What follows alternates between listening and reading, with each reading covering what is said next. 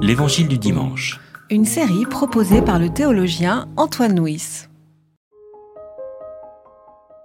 Que votre cœur ne se trouble pas. Mettez votre foi en Dieu. Mettez aussi votre foi en moi. Il y a beaucoup de demeures dans la maison de mon Père. Sinon, vous aurais-je dit que je vais vous préparer une place? Si donc je m'en vais vous préparer une place, je reviens vous prendre auprès de moi, pour que là où moi je suis, vous soyez vous aussi. Et là où moi je vais, vous en savez le chemin. Thomas lui dit, Seigneur, nous ne savons pas où tu vas, comment en saurions-nous le chemin? Jésus lui dit, C'est moi qui suis le chemin, la vérité et la vie. Personne ne vient au Père sinon par moi. Si vous me connaissez, vous connaîtrez aussi mon Père. Et dès maintenant vous le connaissez, et vous l'avez vu. Philippe lui dit, Seigneur, montre-nous le Père, et cela nous suffit. Jésus lui dit, Il y a si longtemps que je suis avec vous, et tu ne me connais pas, Philippe Celui qui m'a vu a vu le Père. Comment peux-tu dire, toi, montre-nous le Père Ne crois-tu pas que moi je suis dans le Père et que le Père est en moi? Les paroles que moi je vous dis, je ne les dis pas de ma propre initiative. C'est le Père qui, demeurant en moi, fait ses œuvres. Croyez-moi. Moi je suis dans le Père et le Père est en moi. Sinon, croyez à cause des œuvres elles-mêmes. Amen. Amen, je vous le dis. Celui qui met sa foi en moi fera lui aussi les œuvres que moi je fais. Il en fera même de plus grandes encore, parce que moi, je vais vers le Père.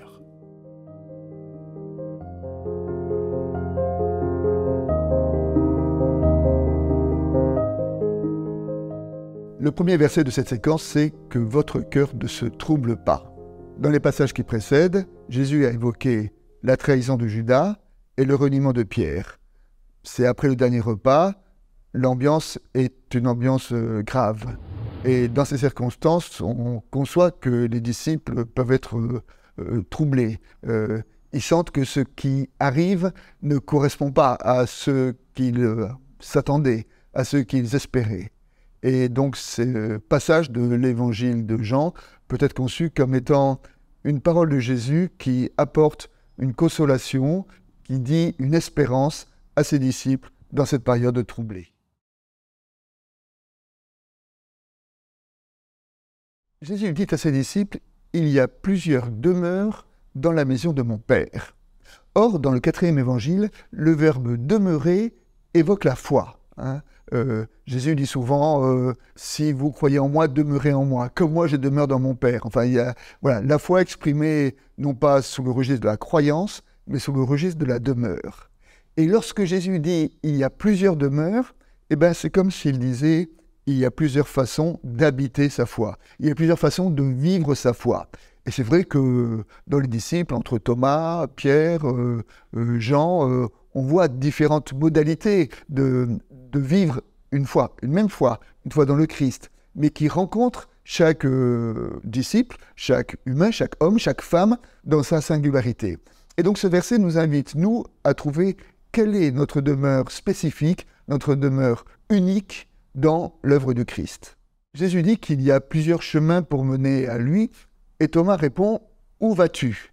Et là, nous sommes dans un de ces nombreux quiproquos qui euh, jalonnent le quatrième évangile, où on a l'impression que entre Jésus et les disciples, euh, on ne parle pas au même niveau. C'est que Jésus parle dans le registre spirituel et euh, les disciples, les, humains qu'il rencontre, parlent plus dans un registre plus matériel. Hein. Comme la Samaritaine qui lui dit De quelle eau parles-tu? Comme Nicodème qui disait Ah bon, il faudrait que je redescende dans le sein de ma mère? Et là, euh, quand Jésus dit euh, je vais au Père, euh, Thomas lui dit bah, où vas-tu? C'est quoi? C'est quelle adresse? Il me semble donc que nous sommes dans un de ces quiproquos. Mais néanmoins, je voudrais ici réhabiliter la personne de Thomas parce que lui, au moins, il pose la question. Lui, il ne veut pas rester dans les ambiguïtés. Lui, il prend au sérieux la parole du Christ, même quand il la comprend mal. Il me semble que là, il y a une leçon pour nous. la foi, la foi, ce n'est pas de tout savoir. La foi, ce n'est pas d'être dans une connaissance totale de la part de Dieu. La foi, c'est de ne jamais cesser de se poser la question de Dieu. Et en cela, en posant sa question, Thomas fait œuvre de foi.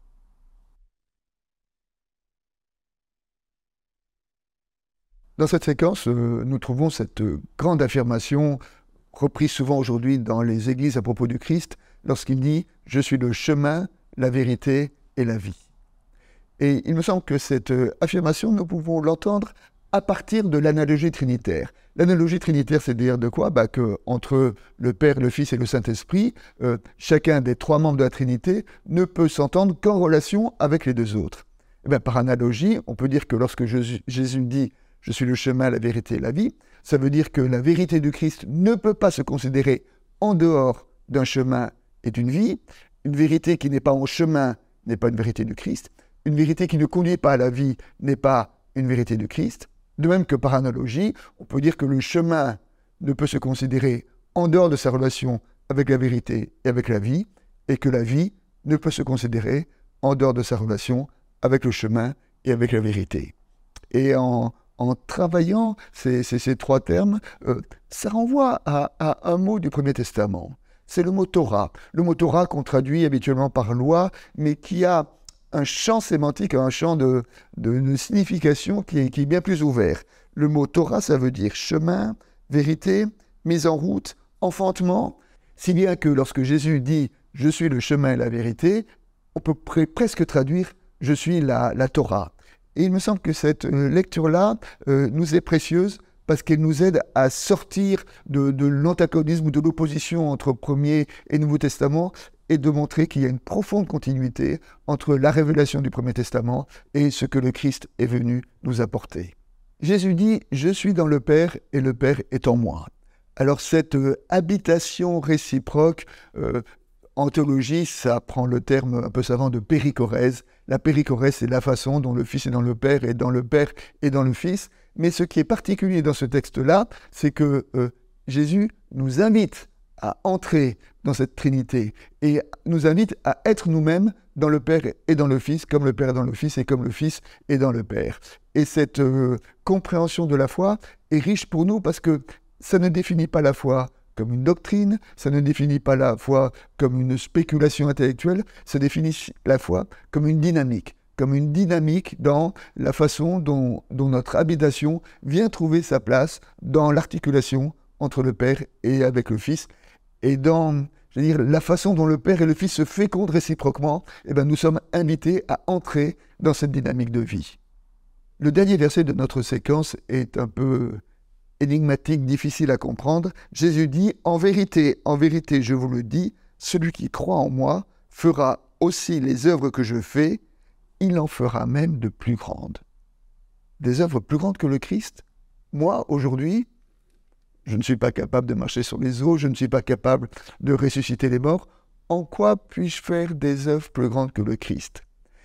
Alors, pour sortir de cette impasse, pour essayer de résoudre cette énigme, peut-être on peut s'appuyer sur euh, le passage suivant, le passage suivant que nous méditerons dimanche prochain, et qui est la promesse de l'Esprit. je c'est par l'Esprit que, les disciples ne feront pas individuellement des œuvres plus, plus grandes que le Christ, mais que ensemble, iront porter l'évangile jusqu'aux extrémités du monde. Et c'est en cela que, l'Église a, déployé, a déplié euh, l'œuvre du Christ en lui donnant une, extension dans, l'espace, dans, la géographie, dans, l'histoire qui était bien au-delà de ce qu'il était. Et donc c'est aujourd'hui en, poursuivant euh, l'œuvre du Christ dans le temps et dans l'espace que nous faisons euh, des œuvres comme la sienne, et même géographiquement et historiquement plus grande que la sienne. Comme illustration, euh, je voudrais revenir sur le verset qui dit qu'il y a plusieurs demeures dans la maison de mon Père et évoquer à ce propos-là un apologue du père du père du désert. Les pères du désert étaient ces, premiers ermites, ces premiers moines qui sont retirés au désert le jour où euh, l'Église a été menacée par la mondanisation. Et un de ces pères du désert, un disciple est venu le voir et lui dit Ah bah, que dois-je faire pour hériter la vie éternelle? Ce qui est une façon de dire Que dois-je faire pour vivre ma foi, pour vivre quelque chose de l'éternité de Dieu? Et le père a répondu L'Écriture raconte qu'Abraham pratiquait l'hospitalité et que Dieu était avec lui. Que Élie aimait à prier seul et que Dieu était avec lui. Que David était humble et que Dieu était avec lui. Par conséquent, tout ce que ton âme désire accomplir selon la volonté de Dieu, fais-le.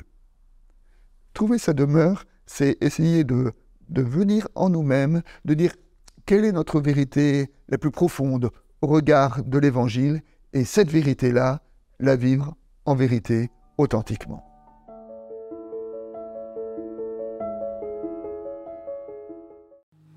C'était L'Évangile du dimanche, une série de regards protestants, enregistrée par Antoine Nuis. Voix off, Dominique Fano-Renaudin.